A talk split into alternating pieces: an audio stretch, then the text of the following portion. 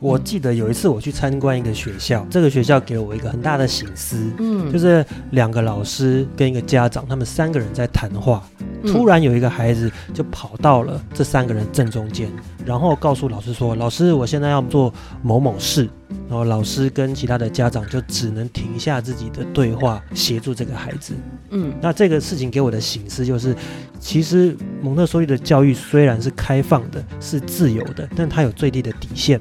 就是你需要尊重别人，然后你可能在别人在讲话的时候，如果你需要需要表达你的意见，你可能需要举手，你可能需要拍拍人家的肩膀，你不能用这么粗鲁的方式。所以我们很希望在学校不仅可以实行实现这种彼此的尊重，如果它可以扩及到家庭的话，那会更好。因为像我也很常被我的儿子女儿插话嘛。